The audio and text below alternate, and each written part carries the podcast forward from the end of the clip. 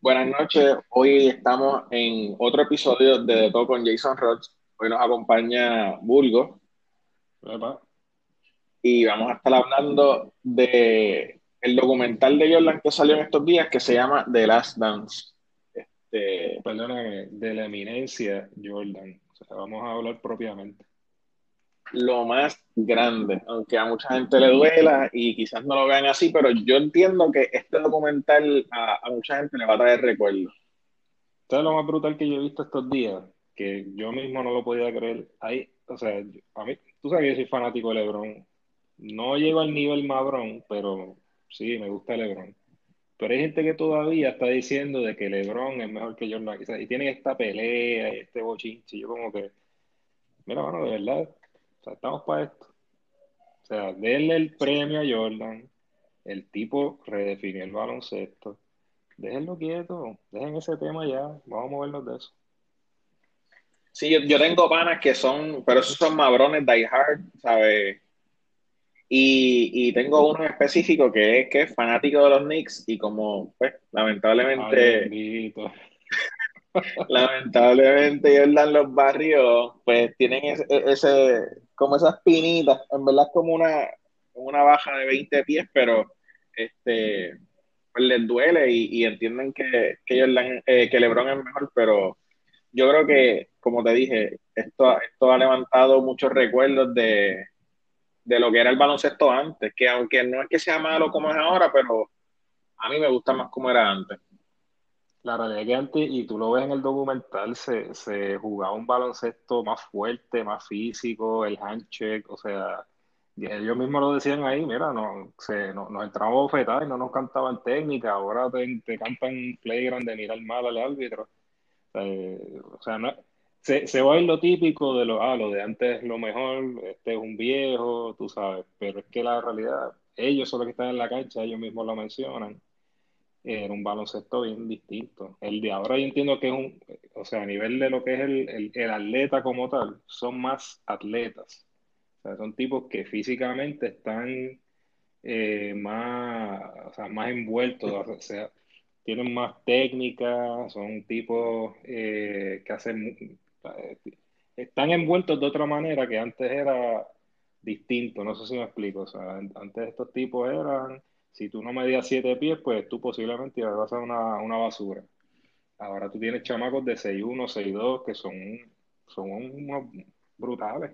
O sea, y los tipos grandes si no meten de tres ya son una basura, tienes que meterla de tres o, o ser un tipo en beat demasiado grande. Eh, la realidad es que el, el baloncesto de, de cómo se ve ahí a como lo vemos hoy ha evolucionado un montón. Y la diferencia, eh, viéndonos por esa línea de, de la parte científica, tú los ves a ellos que están en el gimnasio y todo esto, pero yo estaba viendo cuando, la, cuando, Barry, cuando le ganaron a, Golden State en, no recuerdo cuál de los años, uno de ellos que, que Damon Green al otro año llegó, ¿sabes? Super más fit que el año anterior y me puse a buscar y el tipo tenía un chef viviendo en la casa y la nutricionista, ¿sabes? Yo me imagino que esta gente pues comían bien y qué sé yo, pero no se veía que se cuidaran tanto como ahora. Verdad que imagínate, tú vives de eso. Si tú eres millonario, tú vives de eso, ese, es tu trabajo. Es, como una laptop para ti. Eh, Pues para mí, eh, estar físicamente bien es mi trabajo y es mi bienestar, pues yo lo voy a hacer. Ahora mismo, el mismo LeBron, o sea, ¿cuántos años lleva LeBron jugando saludable? Lo que sea que él hace, él tiene que escribir un libro, hacer una receta, algo. Mano, porque ese tipo, ¿cuántos años lleva él ya jugando bien? O sea, tú no puedes decir, ah, este, él ya está en lo último de su carrera, le quedan un par de años todavía. ¿Qué hace Sí, él, él también, yo no, yo como te digo, yo no lo sigo mucho, pero yo creo que esta temporada que pasó fue la primera que él vino a coger, o sea, que se lesionó, porque yo no recuerdo que él se haya lesionado anteriormente. No, no, o sea, O sea, de que haya este juego, no. exacto. El tipo, a- algo él hace bien y yo entiendo que es esa dedicación que él le presta, que es lo que hacen estos tipos que son leyendas, ¿sabes? El mismo Michael Jordan, como lo decían, cómo, él se motivaba, eh, cómo él en, estando en el tope de su carrera dice, mira, me voy porque no me siento motivado, que vino pues por la muerte de su papá o lo que sea, pero O sea, cómo, cómo esta gente, Kobe Bryant, lo vimos también, que llegan a ese nivel alto, tienen siempre una motivación que como que los lleva más allá. O sea, no es el típico, el, mismo Steph Curry, que no es mi jugador favorito, pero hay que reconocerle que ese tipo no mete la bola simplemente porque sí. es porque lo, ha practicado, lo ha practicado, y lo ha practicado y, y, es, es, parte de su de cómo él es. Yo tengo que mejorar esto. Y le dedican el 100% a, su, a, lo suyo. Yo, yendo por esa línea que mencionaste a Kobe, a Curry, qué sé yo, yo estoy, compré el libro de, de Kobe y, y yo lo encuentro o sea, esa, yo pienso que esta gente nace porque él, por ejemplo, habla en su libro de que él a los seis años, ¿verdad? Él decidió empezar a lavarse la boca con la mano izquierda porque él no quería tener limitaciones. O sea, como a los seis años que tú eres un niño, tú dices, sí, voy a empezar a lavarme la, lavarme la boca, comer con la izquierda, escribir con la izquierda a tú no tener limitaciones, ¿sabes? Eso es, eso tú tienes que nacer con esa mentalidad. Eso es así, eso es así, eso, eso no es fácil. y es como tú lo dices, eso, esos son detalles que te dicen, esta gente va a llegar al otro nivel. Gente que se dedica a lo de ellos. Ahora mismo, en el mismo documental eh, de Jordan, lo de Rodman, o sea, la forma que él mencionó cómo, cómo sale la bola cuando la tiran y el cómo él hacía para mirar la bola, para ver para dónde iba a caer. en mi vida yo me iba a poner a mirar la rotación de la bola para saber dónde iba a caer la bola y así el posicionarse para poder coger un rebote. O sea, ¿a quién se le ocurre algo así? Tipo. Y dependiendo también quién tirara, ¿sabes? Ah, Porque no es que es que la bola siempre gira para el mismo lado. Él decía, cuando Magic tira, gira para un lado, cuando Larry Bird tira, gira para este otro, cuando Jordan tira, y, tener panas también, porque, porque él habla de eso, de que tenía panas y los tenía hasta, hasta horas por la madrugada, tirando bolas para ver para dónde cogían y él posicionarse ahí. Está brutal, es que ahí tú ves la mentalidad de esa gente. Eso, eso es, y, y así mismo lo puedes llevar a otros deportes, al boxeo, al golf, a lo que sea. Son gente que su mente, ellos quieren llegar a un nivel más alto que cualquier otro, pero obviamente el nivel de dedicación que se necesita para eso es una cosa que no todo el mundo está dispuesto a meterle el tiempo. Sí, no, no. No, y, y verte, verte fallar, porque eh, no vas a ganar las todas tampoco. Definitivo. Este, pero nada, vamos a empezar con, con un par de puntitos interesantes de, de los episodios de Rodman, que yo por lo que vi, en verdad, no eran de Rodman, fue como que uno de Rodman y como dos minutos del segundo. Pero, pero está interesante ver, ver la parte de, de lo primero. O sea, él, él, estuvo homeless, básicamente. ¿verdad? Porque la mamá, él cuenta que a los 18 años la votó y él vive en el patio de las casas de los panas. Eso es ver, ver ese el, el, que tú estés homeless a tú llegar hasta el top contender, o sea, mano a mano con el mejor jugador de todos los tiempos, eh, volvemos a lo mismo, es la dedicación. Si tú, si tú ves, él mismo identificó cuál era la aportación que él podía hacer. O sea, él no dijo, yo no, él sabía que él no era un anotador, él sabía que él no era un, un tipo que le iba a meter todas de tres. O sea, él, él, lo que dijo fue, mira, yo me voy a dedicar a rebotear. Y eso es lo que hizo, se dedicó a eso él no le importó lo demás, dijo, yo voy a ser yo voy a ser mejor cogiendo rebotes. Y se dedicó a eso, ya que él sabía que lo, otro no era para él. Pero hablando de eso, yo estaba viendo que, que él empieza a hablar cuando estuvo en, colegial, él dice que el promedio era veintipico de puntos por juego. Yo pienso que eso le cambió cuando llegó a la NBA y él dijo, espérate, yo, yo mataba la liga en colegial, pero aquí con esta gente yo no voy a matar la liga.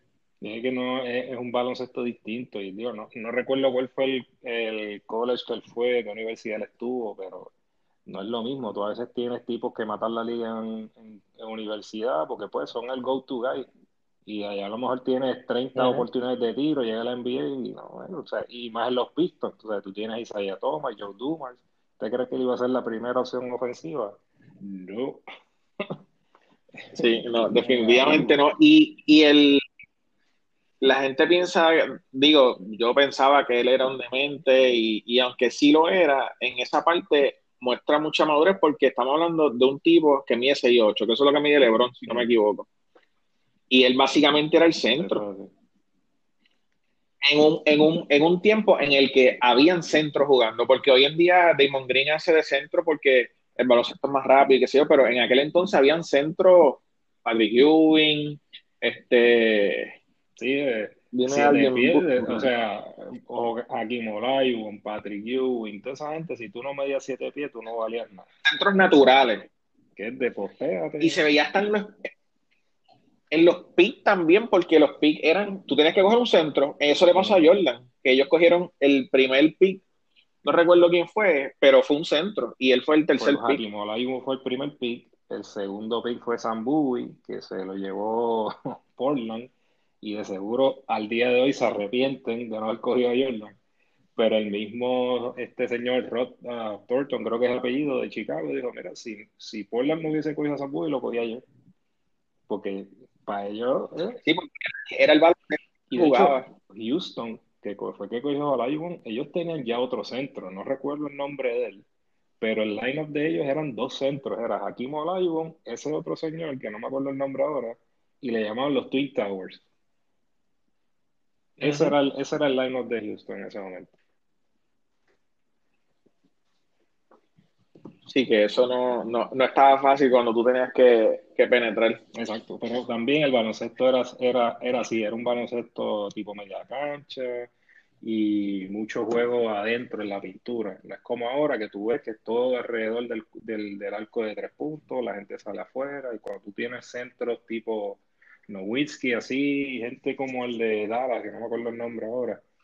Si tú tienes gente así que son altos y las, meten de tres, que te saca la defensa para afuera y te, y te libera la pintura, pues una ventaja. Antes no. Antes era casi nadie tiraba así tanto de tres. Sí, de romper el juego porque básicamente tú tienes un Dirk Nowitzki que es el centro y lo sacas a la línea de tres, tiene que ir a guardiarlo el centro. Exacto. So ya dejaste la, la pintura libre, ¿sabes? Es, algo que el que lo tiene, pues le, le, le toca. Me, me, impactó bastante que Gary Payton dijera que he was one of those players who changed the game only with their presence. Gary Payton dijo eso de. Yo.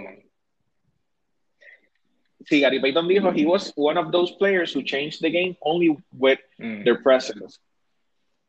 Y, y, yo siempre he pensado que, que, él es como que él, el trash talk, la parte psicológica, este, el manoteo, porque volvemos, es un baloncesto diferente y se ve en el video galdeando a, Charles Barkley, dándole la mano, dándole la mano, dándole la mano, hasta que lo sacaba de carrera. Mira, yo, yo me acuerdo cuando, cuando ¿verdad? uno trataba de jugar baloncesto de chamaco estaba este pana mío que el tipo no jugaba, pero para nada. O sea, si yo era malo, él era peor. Pero algo que él tenía es que el tipo se te pegaba, papi, y no te dejaba quieto. O sea, en la defensa de él, y nosotros se le decíamos, mira, tú eres la que no sabe jugar pana, pero para galdear a alguien tú eres lo mejor que hay. Porque se te pegaba y no te soltaba. Rodman tiene esa cualidad, tenía esa cualidad. O sea, Rodman era de los que se te pegaba y hasta te molestaba porque era lo que llaman ellos pesky, como que estaba ahí, ahí, ahí, ahí, no soltaba, no soltaba. esa cualidad que, la tenía él ya en su DNA, no es fácil de encontrar, ¿entiendes? Sí, no, y tampoco, también está la otra parte que, que, no es algo sexy, no es el que anota la bola, porque, por ejemplo, mi mejor amigo que, que juega básquet todavía y dirige la YMCA en, en New York, este, yo Alexi, él jugaba básquet súper brutal y yo me iba con él por las madrugadas 5 a coger y después nos íbamos a practicar y yo no metía ni un tiro libre, pero yo me dedicaba a galdearlo y a molestarlo, a darle en el antebrazo, a darle en el codo y, y ¿sabes? De que él casi vivía en casa y terminábamos peleando. Y yo le decía, pero es que yo entiendo que esto quizás te ayude a cuando tú juegues básquet, si llegas más lejos, a, a tu dominar de esa forma, ¿me entiendes? Que eso no te moleste, porque si te molesta de chamaco en las hay, cuando tú vayas a, la universidad o, lo que sea, va a ser mucho peor.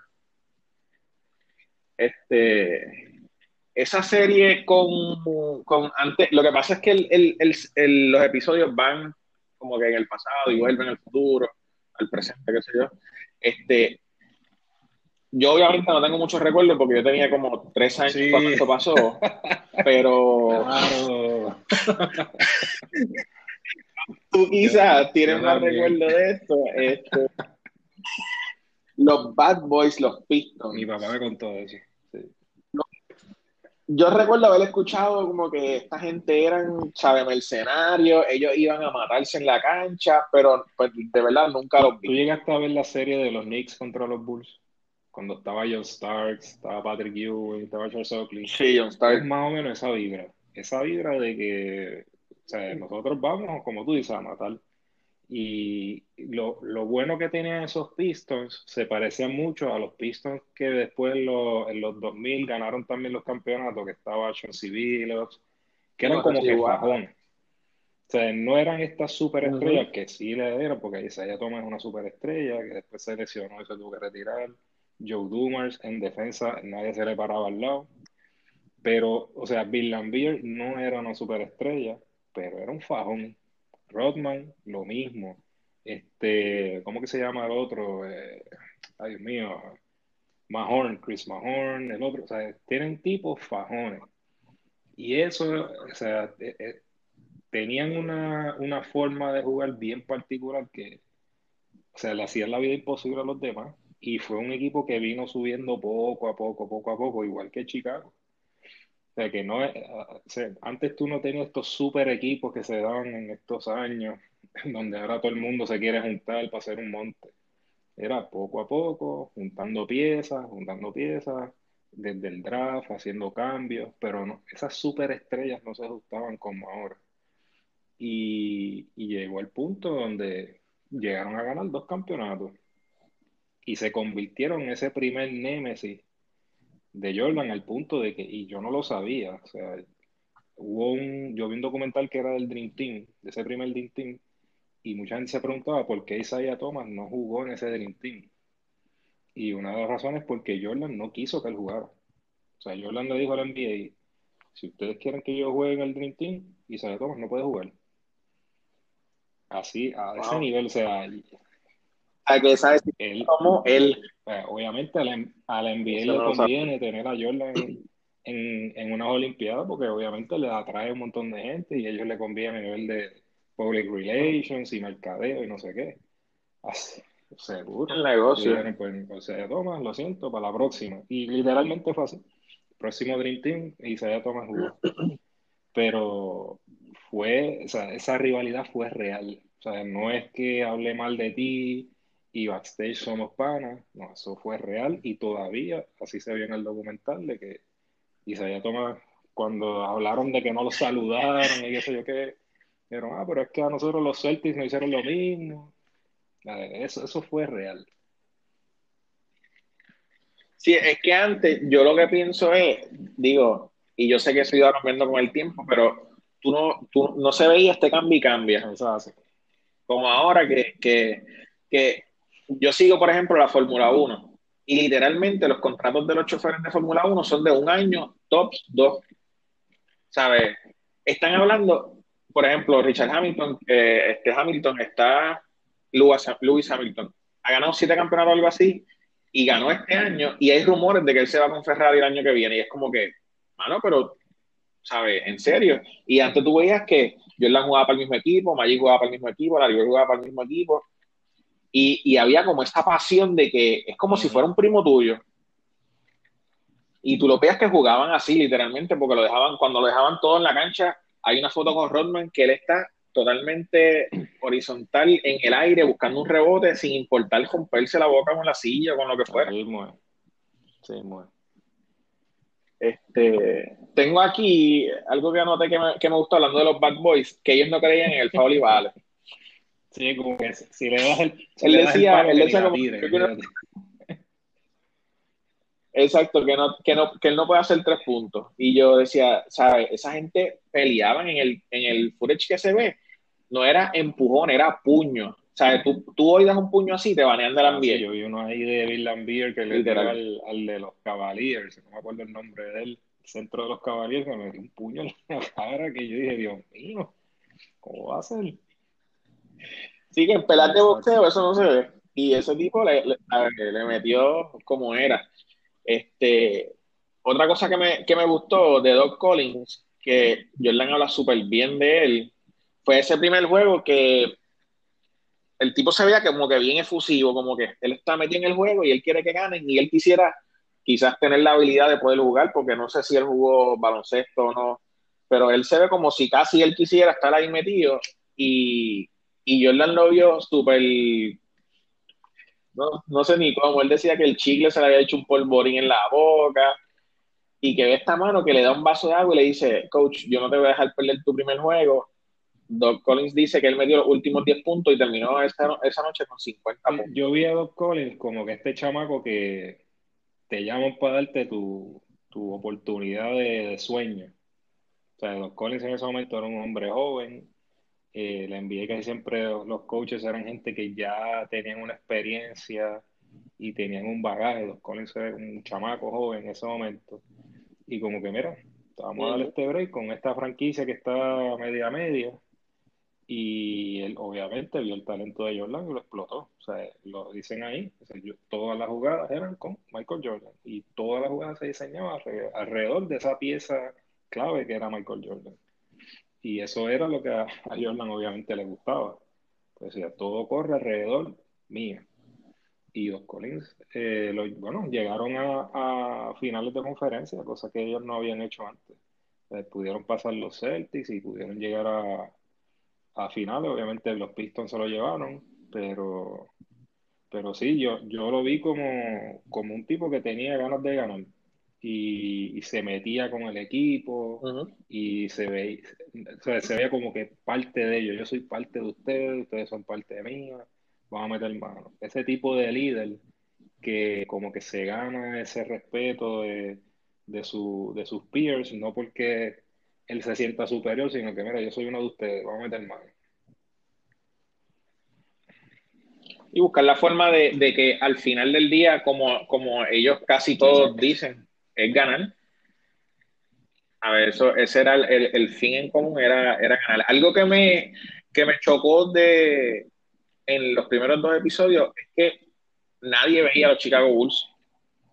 O estaba viendo que que era como que juegos así de, deportes que ni siquiera son el tercer o cuarto deporte más famoso en, Estados Unidos, lo celebraban en la cancha y se llenaba más que cuando iban a Chicago Bulls, hasta que llegó Jordan. el equipo era una basura. O sea, ¿qué, ¿qué, tú vas a ver si el equipo no gana? Eh, si el equipo no, no sirve, si no, no invita, no tiene nada.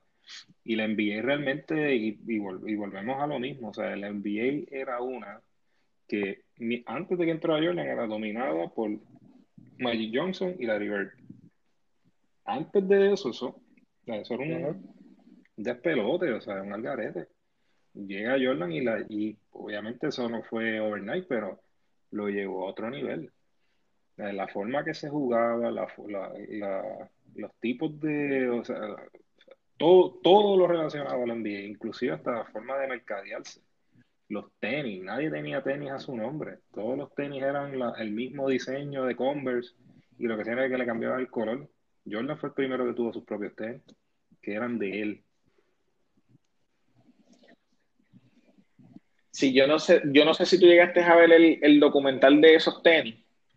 Creo que vi este, estaba en, en, en Video lo vi y a mí fue súper chocante el ver eso. Como que lo que cambiaba era el logo de Converse, era lo único que era del color del equipo, pero no tenía nadie, no había como que algo, hasta que vienen con este tenis, ah, a nivel de que lo banean, y la Nike yo te voy a pagar la multa de todos los juegos, creo que eran 5 mil pesos por juego. No te preocupes que yo voy a pagar esa multa.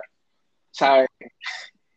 Hoy cualquier jugador, yo estaba viendo contratos de tenis, hasta eh, el que jugó con LeBron, que es australiano. ¿eh? Ay, él, él tiene un, dos pares de tenis de él. No, no, son una marca ahí, marca madre. Pero, y yo decía, ¿sabes? El, el gap que, que había Y también en los primeros dos episodios, ellos fueron a Francia a hacer un juego en París, como que antes de antes de Facebook, antes de Twitter, ¿sabes? Era como que tú tenías que mercadear un producto, tú tenías que llevar el producto donde tú lo querías mercadear. No era como que hashtag París, no. Tienes que llevar al corillo para allá. Eso es lo brutal de esa época también es eso mismo. Tú, mencionas algo ah. clave, Twitter y Facebook y todo. Ahora no se entera de todo casi al momento. ¿Sabes? El trade de Kuwait Leonard para los Clippers y yo por George, todo el mundo lo supo al momento, literalmente. Antes tú no sabías nada de qué pasaba backstage, cuáles eran los bochinches entre los jugadores, eso tú no lo sabías. Ahora con todos estos documentales que están saliendo, que tú te vas enterando de esas cosas y te seguías rayos, eso pasó así. O sea, está súper brutal porque pues tú ves a los 48 minutos del juego y más nada. O sea, tú no te enterabas de casi nada. O por lo menos acá, el que tuviera cable, a lo mejor se enteraba algo por ESPN. Pero, por ejemplo, lo, lo que estaban hablando de Scottie Pippen, que él se quería ir, yo no me acordaba de eso. Lo que él estaba cobrando, siendo la estrella que era, yo no me acordaba de eso. Eso ahora tú te enteras de todo. Los contratos, cuánto tiempo, todo eso no se entera el momento que, que hasta cierto punto te quita un poco la magia, ¿verdad? Porque ya, ya lo tienes todo a la mano. Pero antes no, era pues, lo, están ahí. Lo mismo, el, esa la dinámica que tenían con el mismo general manager. era como que un outsider. Eso a mí me chocó mucho. Se burlaban del tipo, el tipo lo tenían ahí como que, no sé, lo tenían de cherry. Y eh, qué sé yo, o sea, yo no me, me, imaginaba de eso, para mí eso era, tú sabes, o sea, el, el tú tener a Phil Jackson y ese equipo ese último año o ese año es, bueno, sí, el último año que jugaron juntos era como que obligado. ¿Cómo que, cómo que no vamos a tener esta gente si ya nos ganaron cinco campeonatos? Vamos a cambiar algo. Sí, no, y decir, el año que viene, ¿sabes? Fue como que el año que viene él puede ganar los 82 juegos este año y el año que viene él no va a trabajar con nosotros. O sea, que ¿sabes? para mí eso es como que tú me estás hablando del primer equipo en la historia que hace un double tripit y tú, porque tú no quieres, tú no tú vas a romper el equipo. Habían rumores de que Jordan quería cobrar 39 millones y el, el, dueño no quería pagárselo, pero básicamente el tubo, el tubo tal a Phil Jackson fue como que la excusa perfecta para tú no tener que firmar a Jordan y que tú tengas la capacidad de tomar esa decisión y romper algo que que vamos, pudieron haber, pudo haber sido siete, ocho campeonatos. es difícil hasta de creerlo. O sea, que tú tengas ese equipazo y, y, bueno, no dicen exactamente, uno no sabe qué es, pero él obviamente tiene una animosidad en contra de Phil Jackson brutal. Porque quien contrató a Phil Jackson no fue el General Mayer, fue el, dueño del equipo. Le dijo, no, negro, tú te quedas, toma seis milloncitos y te quedas por lo menos un año más. O sea, a ese nivel se le fue por encima a su, empleado. Dijo, no, yo lo quiero un año y más y ya, por lo menos. O sea, a ese nivel era ese, ese, odio que tenían, que no explican por qué, o por lo menos no, no lo recuerdo que hayan dicho eso. No, no lo dicen, y, también en estos dos episodios que, dieron, fue algo que no me quedó claro, como que votaron a aquel y cogieron a, a, Y Sí, eso, eso a mí no me, no me quedó claro por el hecho de que era volvemos lo que habíamos dicho, los Collins lo lleva a finales de la conferencia. O que el equipo estaba, estaba en la pranga, estaban ganando. Y se traen a Phil Jackson con el famoso triángulo ese, que yo pensaba que era de Phil Jackson, pero era entonces de otra persona, otro, de otro señor que mencionaron ahí. Exacto. Que después se quedó como se llama el, y el famoso triángulo ese, cuando lo van explicando, yo siempre me he preguntado, ¿y qué rayos es el triángulo ese? Y cuando lo, van explicando, es como que siempre tienes una oportunidad de tiro, no importa dónde estés, según se van moviendo los jugadores. Ah, está interesante.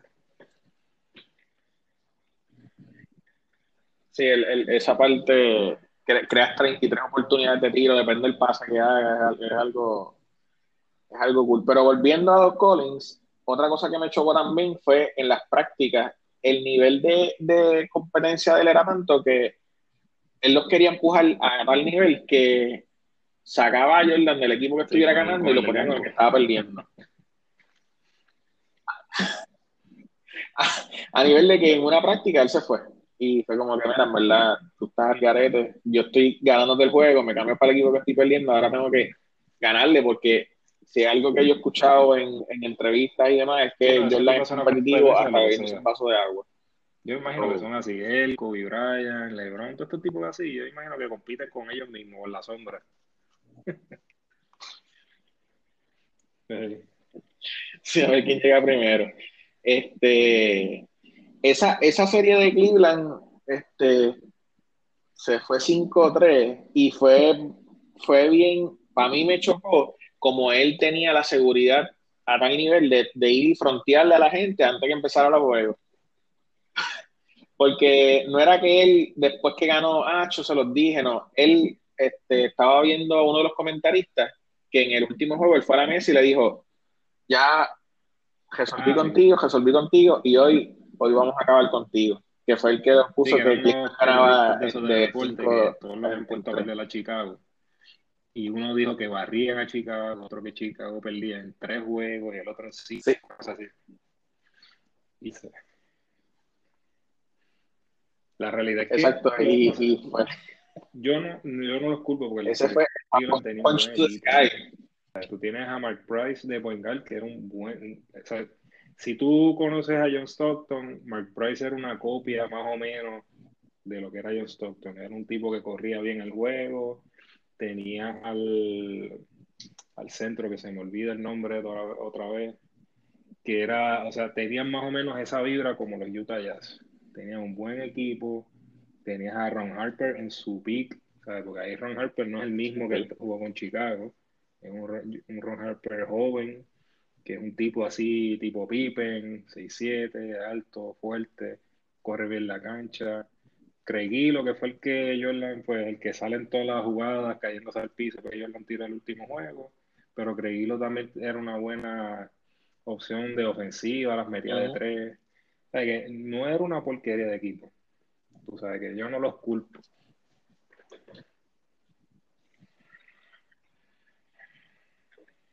Sí, eso, Ron Harper estaba hablando en, en el documental de que él le dijo al coach que él quería galearlo porque él entendía que él tenía el mejor defense contra Jordan y ahí fue que pusieron a Hilo y él estaba ahí, él dejó no por eso. pero fue, dejó, a todo el, dejó a todo el mundo atrás.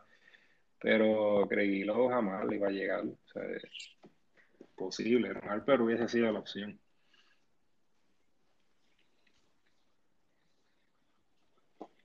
Sí, y eso, eso, eso se recuerda mucho porque yo pienso que quizás no pasaba tanto el ganar un juego así, él estaban, quedaban tres segundos, estaban perdiendo por uno, y es la famosa foto que está el Punch to the Sky, que él, que sale él tirando el puño y, y, y lo atrás arrodillado. Sí, no recuerdo, creo que eso pasó dos porque pues, no pudo llegar. O sea, él le dio un canastazo a último, a último segundo a Creguilo en la cara dos ocasiones en dos series de playoffs distintas. Me puedo equivocar, pero creo que sí.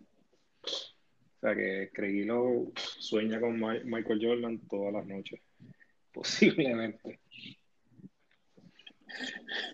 Sí, no. Sí, no Se levanta sudado. No, de nuevo.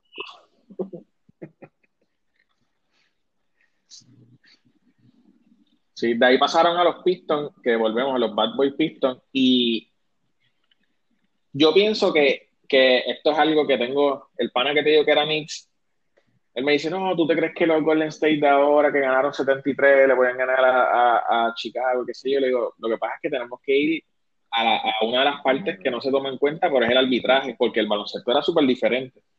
Y él, no, que eso no importa, porque el juego es meter la bola en un joto, qué sé yo.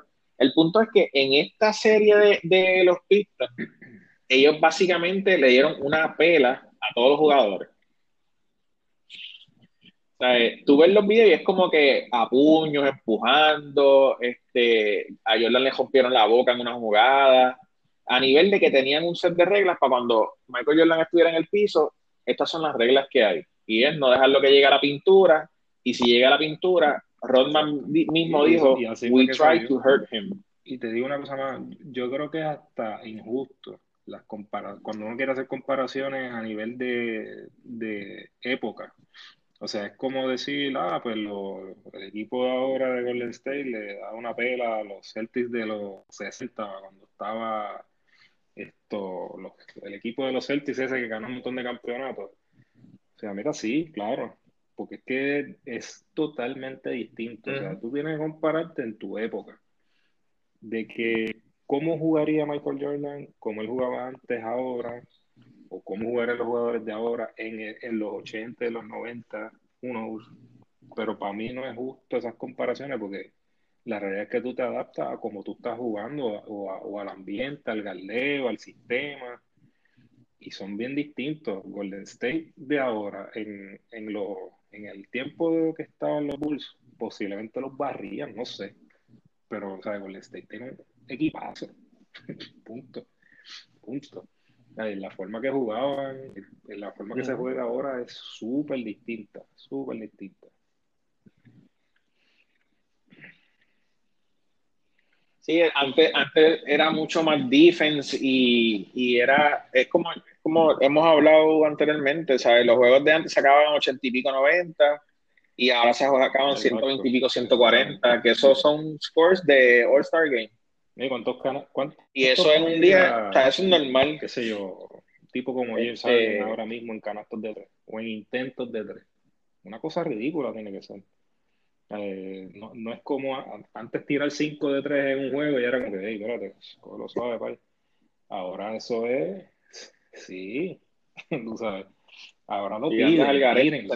Antes no. Muy distinto.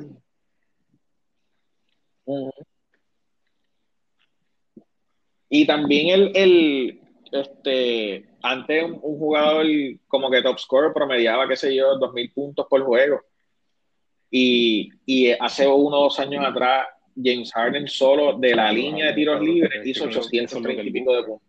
Del tiro libre. eso es la, la, ¿Cómo es su modus operandi? Ah. Es pararse, hacer un fake y tirarse para adelante para que tú le des el foul. O sea, ya es como que, Dios mío.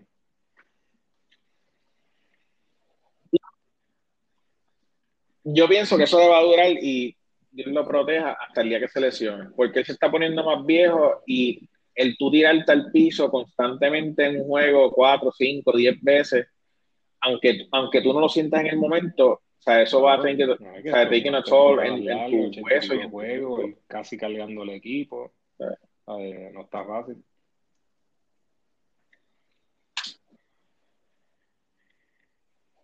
Sí, él, no, él, él también juega bastante. Este... Otra cosa que no sabía de Rodman, es que él estuvo algo bien loco, un pana llamó al 911 o algo así, ah, porque él se fue que con una pistola o un rifle, no sé qué.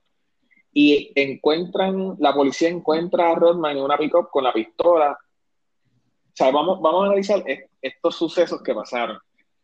Él sale, no se sabe con, qué intención, o se entiende con qué intención.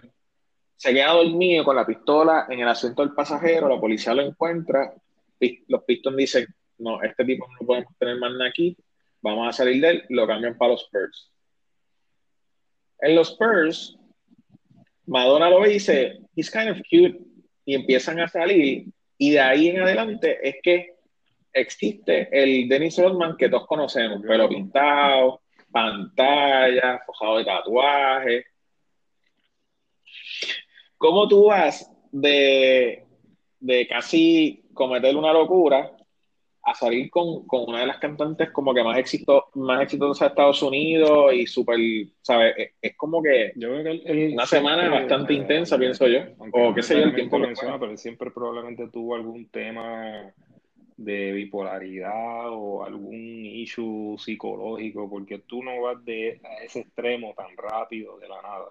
O sea, ese, ese, ese episodio que él tuvo con la pistola vino de alguna inestabilidad en su vida o sea, probablemente ya su carrera al lado de ella como que estaba en, un punto donde ya no era lo mismo, o estaba, o sea, algo a él le hacía falta, obviamente. Ese cambio para los Spurs probablemente lo llevó a, a, otro punto peor en su vida Y a lo mejor el estar con esta señora, con Madonna, pues lo que sé yo, lo liberó, se sintió libre, empezó a hacer lo que le daba la gana, pintarse el pelo como él quisiera, y eso pues le llenaba tal vez.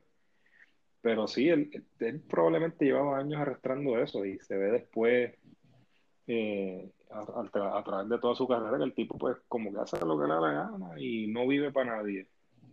Él es un espíritu libre.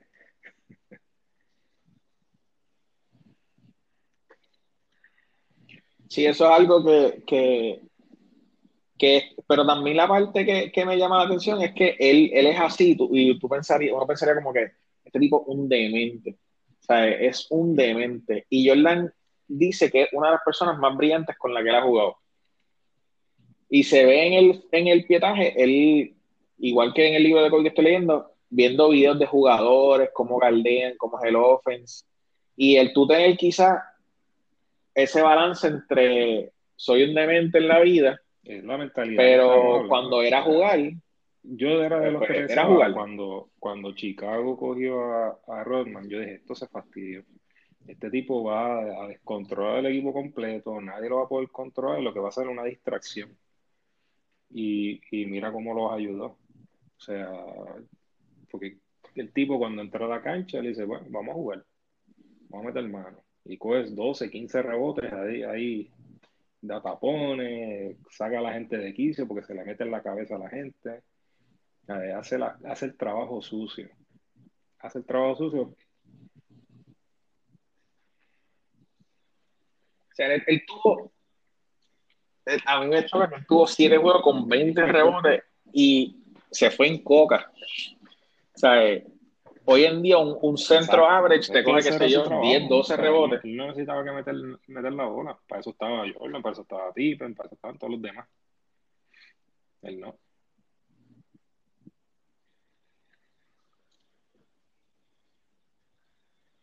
Sí, él, tenía, él tenía su rol súper claro y, y la verdad es que lo, ejecutaba bien. Aunque cuando Pippen, después de lo que estábamos hablando ahorita de Revolú de los chavos, que Pippen no quería jugar, que se operó, que hubo resentimiento entre ellos porque se operó, o sea, no se operó en el off-season, esperó a que empezara la temporada para operarse.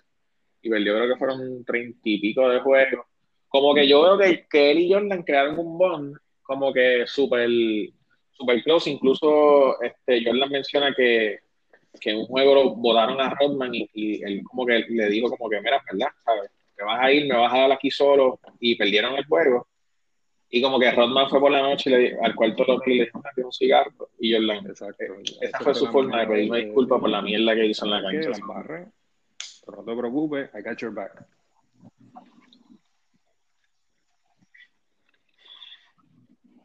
Si no era una persona convencional, por decirlo así, no es ni mala mía, pero, pero lo hizo, un cigarro. Lo hizo. Es como que, eh, en serio. Salieron de esa, del, del, del web que se este metieron y empezaron a jugar bien.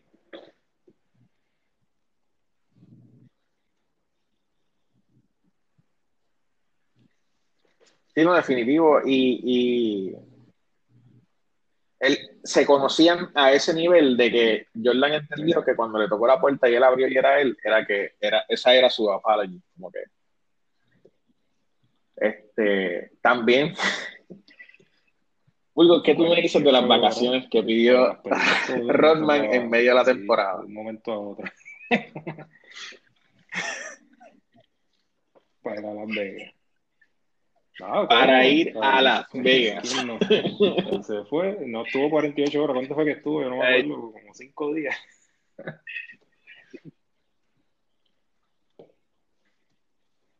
Se tuvieron que ir a buscar. Fue como que, para mí fue bien loco porque yo sé, y desgraciadamente ha pasado en la pelota, ha pasado en, la, en el NBA, ha pasado en el boxeo, que, que atletas que tienen eh, contratos y demás hacen, qué sé yo, se montan en una motora, se montan en un bote, tienen un accidente y acaban su carrera, hasta, algunos hasta muertos.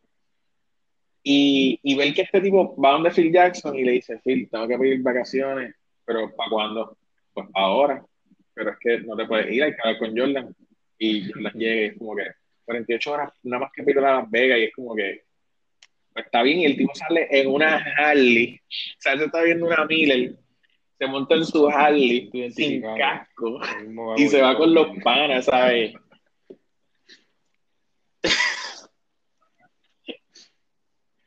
¿Sabes? Yo, no, yo decía, él se está montando una motora bebiendo sin casco y va para Las Vegas.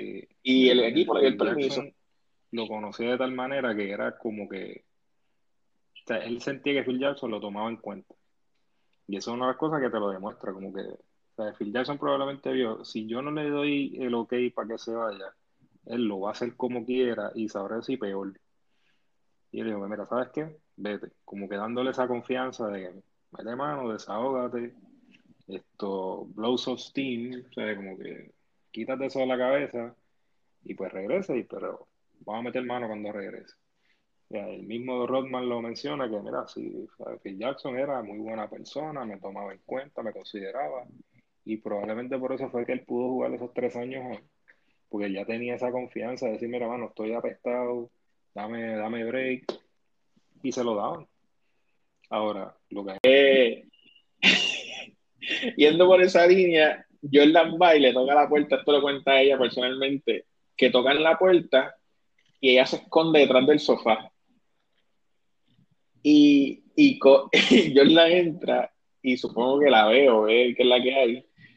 Y eh, estamos hablando de Carmen Electra, para los que no, no saben con quién fue pareja de, de Rodman. Carmen Electra estaba escondida detrás, de, detrás del sofá con unos covers encima y unos cojines y Jordan se lleva a Rodman para la práctica y presentan a, Rodman entrar en chancla media, la pijama y la t-shirt a, la práctica, no a una reunión. Él iba a practicar. eso hizo, eso hizo Rodman. O sea, como que y yo decía, wow, de verdad que incluso ella dice, it was an occupational hazard to be Dennis' girlfriend. Y hasta las lágrimas, se de los carros, se metía a tierra con ácido batería. Yo, eso lo que, viéndolo él, yo imagino que ese tipo iba para abajo porque él decía vamos a janguear, era posiblemente la muerte estaba cerca. Sí, era. No, claro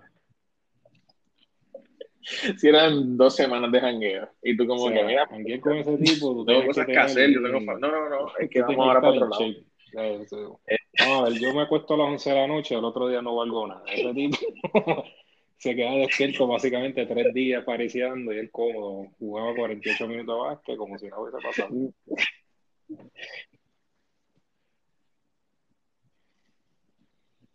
Sí, de verdad que, que que yo lo decía, yo no puedo creer que él se fue en motora, se montó en un avión, viajó a la, o sea, yo voy a New York o a Florida, que son dos horas de vuelo, y llego ocho cantos, tengo que dormir, yo tengo hasta ayer, y él, y él iba a janguear una semana y volver para atrás a jugar, ¿sabes? De verdad que hay que dársela que, que eran unos dementes.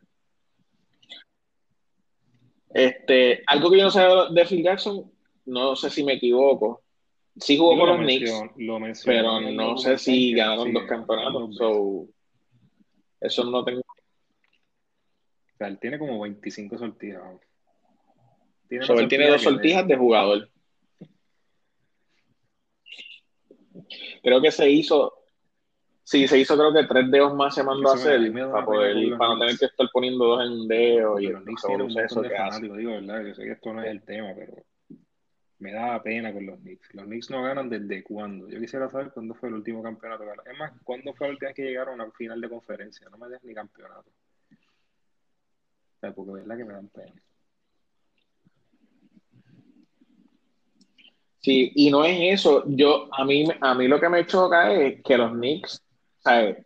Son los New York Knicks, que tú tienes capital, tú tienes fanbase, ¿sabes? Tú lo que necesitas es sentarte un día y montar un equipo que entiendo que, oh, no sé, porque no, no sigo los Knicks tampoco, yo sigo Golden State toda la vida. Este, mi pan Antonio, que es fanático de los Knicks, tiene dos, un tatuaje de los Knicks en un brazo y uno de LeBron en el otro, nos puede decir, pero yo creo que votaron a Phil Jackson porque no logró montar un equipo decente. Y pues no sobraba chavo para los demás, es lo que yo entiendo, pero la razón que haya sido, lo que sé es que o sea, tuvieron o tenían la esperanza de coger a KD y a Kyrie Irving este offseason, obviamente no pudieron. O sea, hay algo más ahí que nosotros no sabemos, no sé si son los, los dueños. ¿Ok? Porque, o sea, todos los jugadores quieren estar en un, lo que llaman ellos un big market. O sea, que son estos equipos de Houston, equipos de Nueva York. Eh, quieren estar en equipos donde hay dinero, como tú dices. Pero ¿por qué los New York, los Knicks específicamente, por qué no, no pueden coger a un jugador bueno hace años? ¿Por qué no pueden montar una buena franquicia hace años? ¿Qué es lo que pasa ahí? ¿A qué, a qué le huyen? Sí, porque ahora yo viéndolo desde el punto de vista de, de, este documental, que el general manager tenía la capacidad de romper un equipo que había ganado los títulos, quizás es algo en, la gerencia que, que, quieren perder, no sé. Hay algo extraño, porque a mí no me hace sentido que, que, que se fuera para y que se fueran para pa Brooklyn. Al, algo son los Knicks. Ellos saben que nosotros no sabemos. O sea, no, hay algo algún día. Pero sí, pues los fanáticos de los Knicks los tengo, mira, a, a Sí, eso. Eh. no de, de, las almas. hablando de Phil Jackson y los Knicks, el otro tipo que estaba con él dice que ellos se metían ácido y que él, que él hacía como un león, porque él, él, él la gente este seria se metía algo.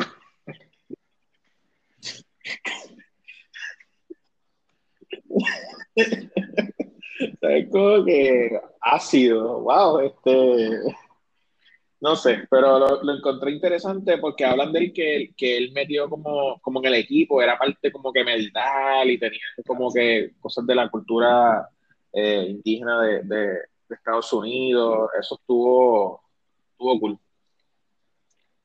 Este, hablando del sistema del triángulo, que yo tampoco entendí, yo, siempre escuchaba el triángulo, el triángulo, cuando se fue para los Lakers, el triángulo, el triángulo, pero el creador se llamaba Tex, no recuerdo su apellido. Y esa fue la parte que no me quedó clara, que porque, votaron a dos, cogieron a Phil Jackson, que era el assistant coach, pero fue como que bien loco porque Phil Jackson literalmente aprendió todo el sistema del triángulo de Tex. Y salen de dos, ponen a Phil y dejan a Tex, entiendo que es assistant coach, ¿verdad?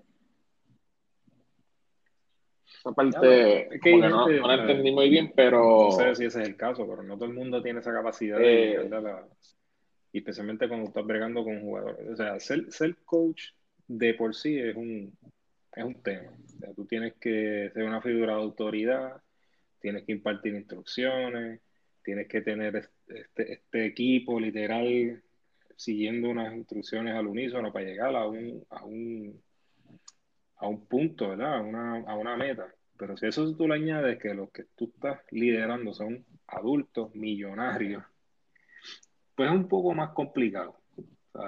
Eso no, no, está fácil. Así que a lo mejor esa persona no tenía ese tacto o esa facilidad para llegar a los no sé. No sé. Phil Jackson se ve como un tipo, como un buenazo, como que sí, está bien, mira, tranquilo.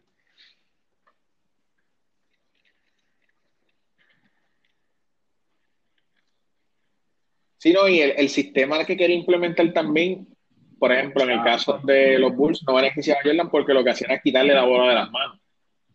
Porque ya, o sea, ya no dependía, ya tú no vas a meter 40 puntos por juego, porque el punto es que la tire el jugador que está libre.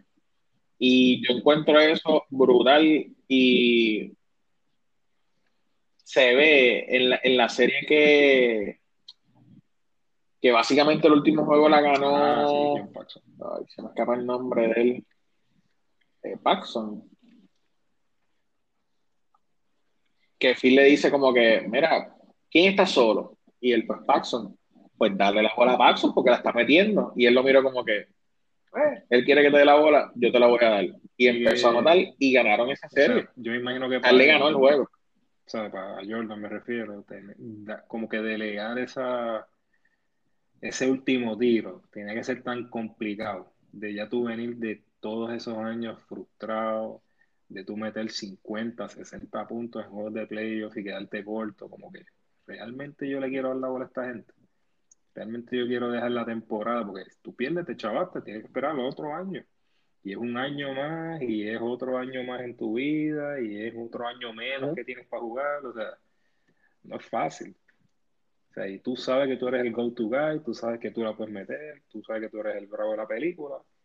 Y H, te voy a confiar en este chamaco. Hmm, está complicado.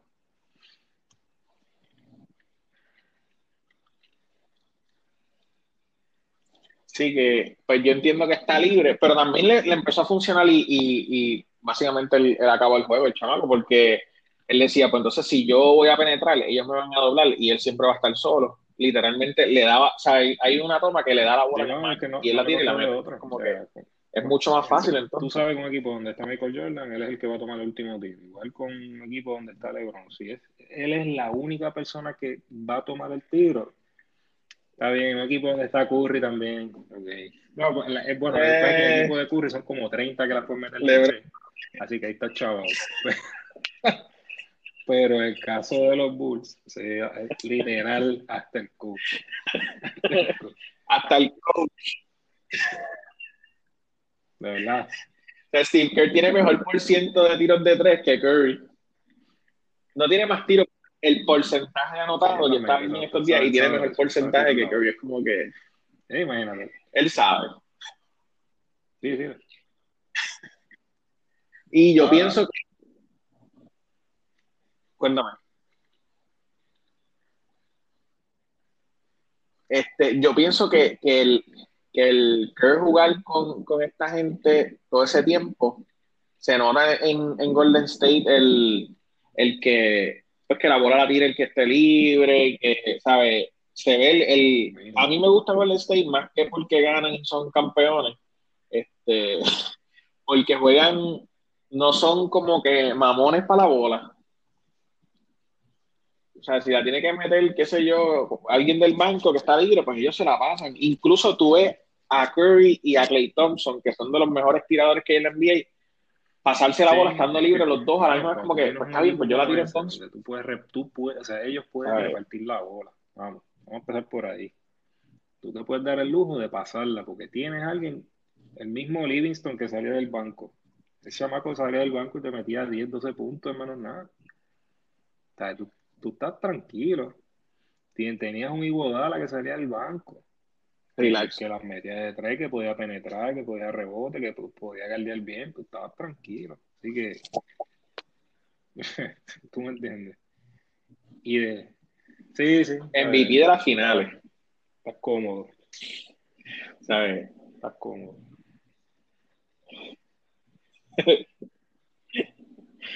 Mira, ese, después de Paxson ganar ese juego, volvieron. Historia este, fueron a jugar contra los Pistons, pero ahora era, eran otros Bulls, por decirlo así. ¿Sabes? Yo estaba viendo, él aumentó 15 libras para poder jugar con los Pistons. Y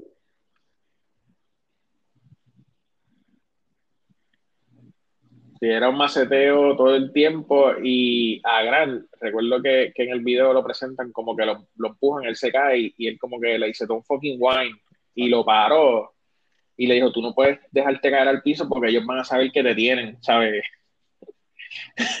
que tú te lastimas, tú te paras y tú caminas, esa es la que hay. no te puedes estar tirado en el piso ahí como si nada. No te intimide porque eso era parte del juego. Esa, era parte del juego psicológico y la intimidación. Vamos, vamos a ir por donde les duele, vamos a dejar que estos chamaquitos se fastidien.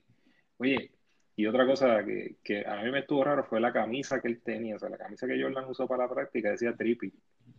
En un momento dado, no fue, no estoy seguro, creo que fue en esa serie, en esa última serie contra los Pistons, cuando ellos le ganaron. Y era una camisa de los Pistons.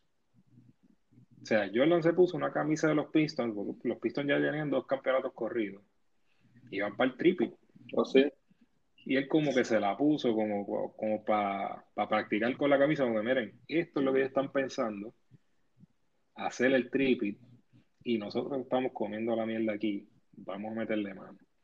O sea, eso, es, ese es el tipo de juego psicológico y de, y de manera de pensar que tiene esta gente, de motivarse que tú vas a qué. Exacto. A mí me estuvo raro y yo, pero una camisa de triple. Exacto, buscar la inspiración en lo que sea. Eso.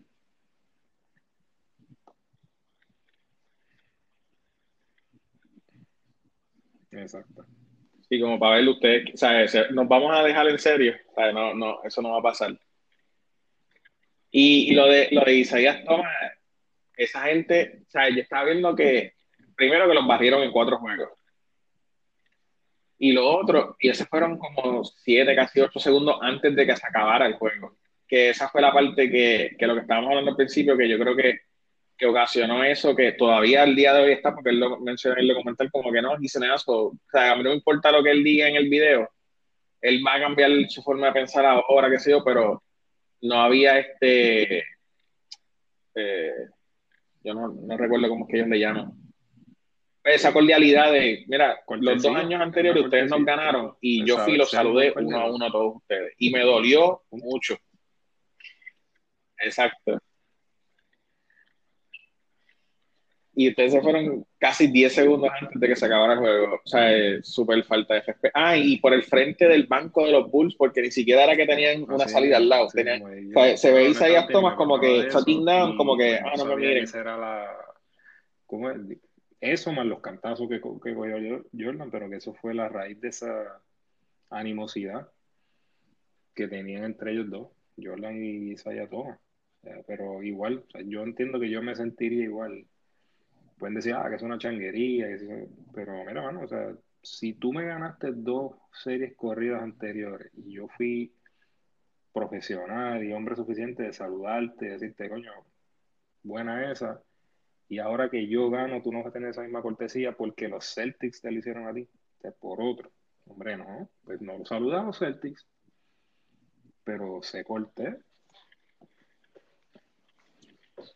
Sí, sí, eso fue una excusa como que pendeja, no, a mí no me pierden y se llevan la convence y se van. Era un buen perdedor, solo no.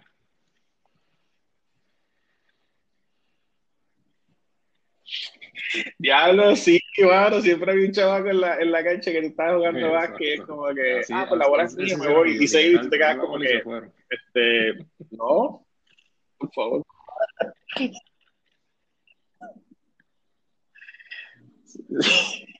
este, nada, ese año fueron a jugar contra los, los Lakers y Viven tomó la decisión de guardiar a Mike Johnson full court. Y eso fue. o sea, eh, nadie había tratado de hacer eso.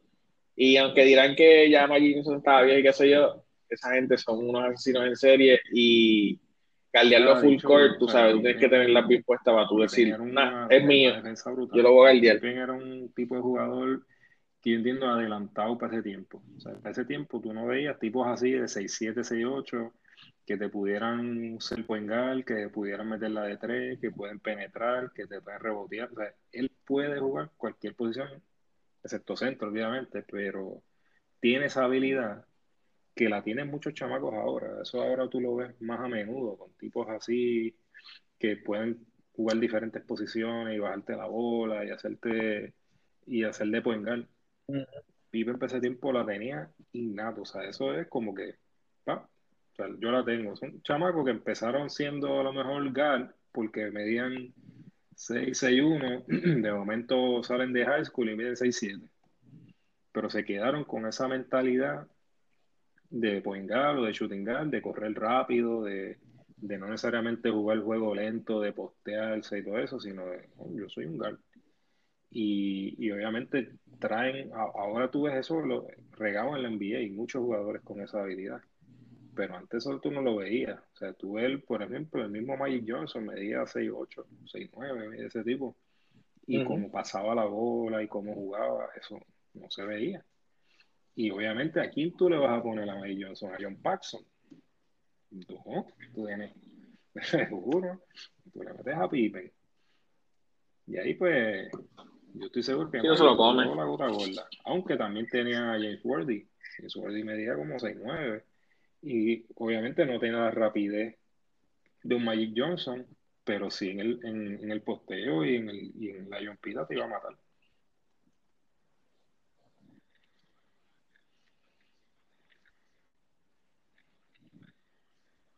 No, ofensivamente. Sí, tenían sus armas que siempre, siempre tenían esa capacidad de, de anotar y llevar el juego más cerca también. Los Lakers yo creo que estaban para ese punto aborrecidos de ganar. Otra, otra final. Ay, Dios mío.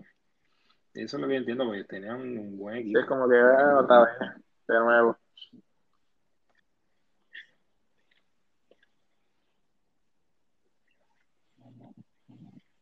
No. Este, Burgos, tengo un tema que ha tocado, eh, ha sacudido a Puerto Rico básicamente, y, yo, y con esto terminar.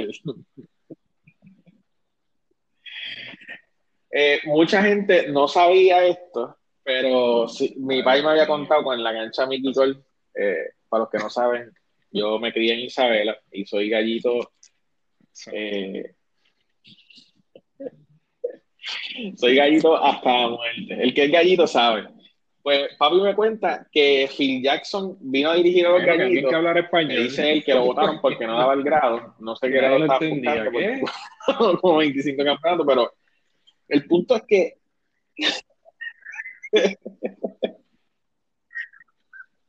sí, Jackson está peleando con el árbitro. ¿Qué le está diciendo? Pero yo no sé quién es la otra persona que sale con él en el, en el, en el documental. Este, pero básicamente él dice como que, mira, nosotros fuimos dirigir a Puerto Rico and they were ferocious. Y yo veo como que, he visto como que mixed opinions en Facebook y en Twitter, como que la gente ofendida porque, por como ellos describieron el baloncesto aquí. Quizás no es el baloncesto en todo el baloncesto supernacional, pero de chiquito, papi siempre me cuenta de la rivalidad que había entre los gallitos y los piratas, siempre ha sido de, que rompían las tiendas, las vitrinas, los cristales, ¿sabes?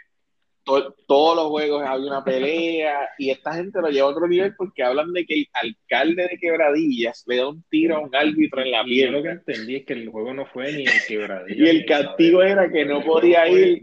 a ¿Qué tú crees de eso? si tú te ibas a un séptimo juego, o sea, la, serie se iba a un juego decisivo, se jugaba en canchas neutrales, que, estuvieran más o menos cerca de los dos pueblos, pero para no darle ventaja a ningún pueblo, pues se, era una cancha neutral, entre comillas, porque aquí todo está cerca. Pero lo que entendí es que eso fue en el Coliseo Roberto Clemente, y ahí, ahí fue el, el issue del, del tiro.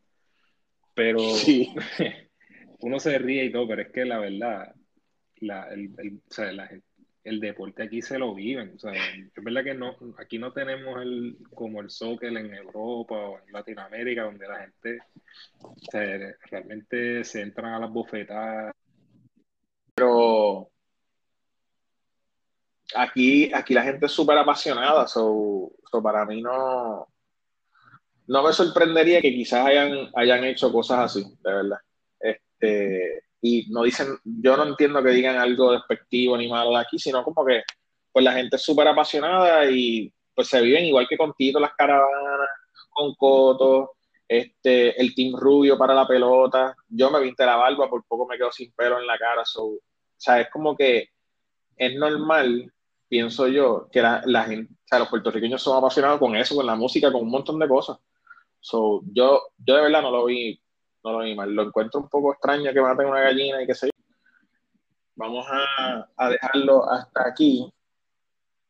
Y vamos a ver con qué vienen los próximos dos episodios del domingo, a ver de qué van a hablar en The Last Dance. Ha sido todo por esta noche.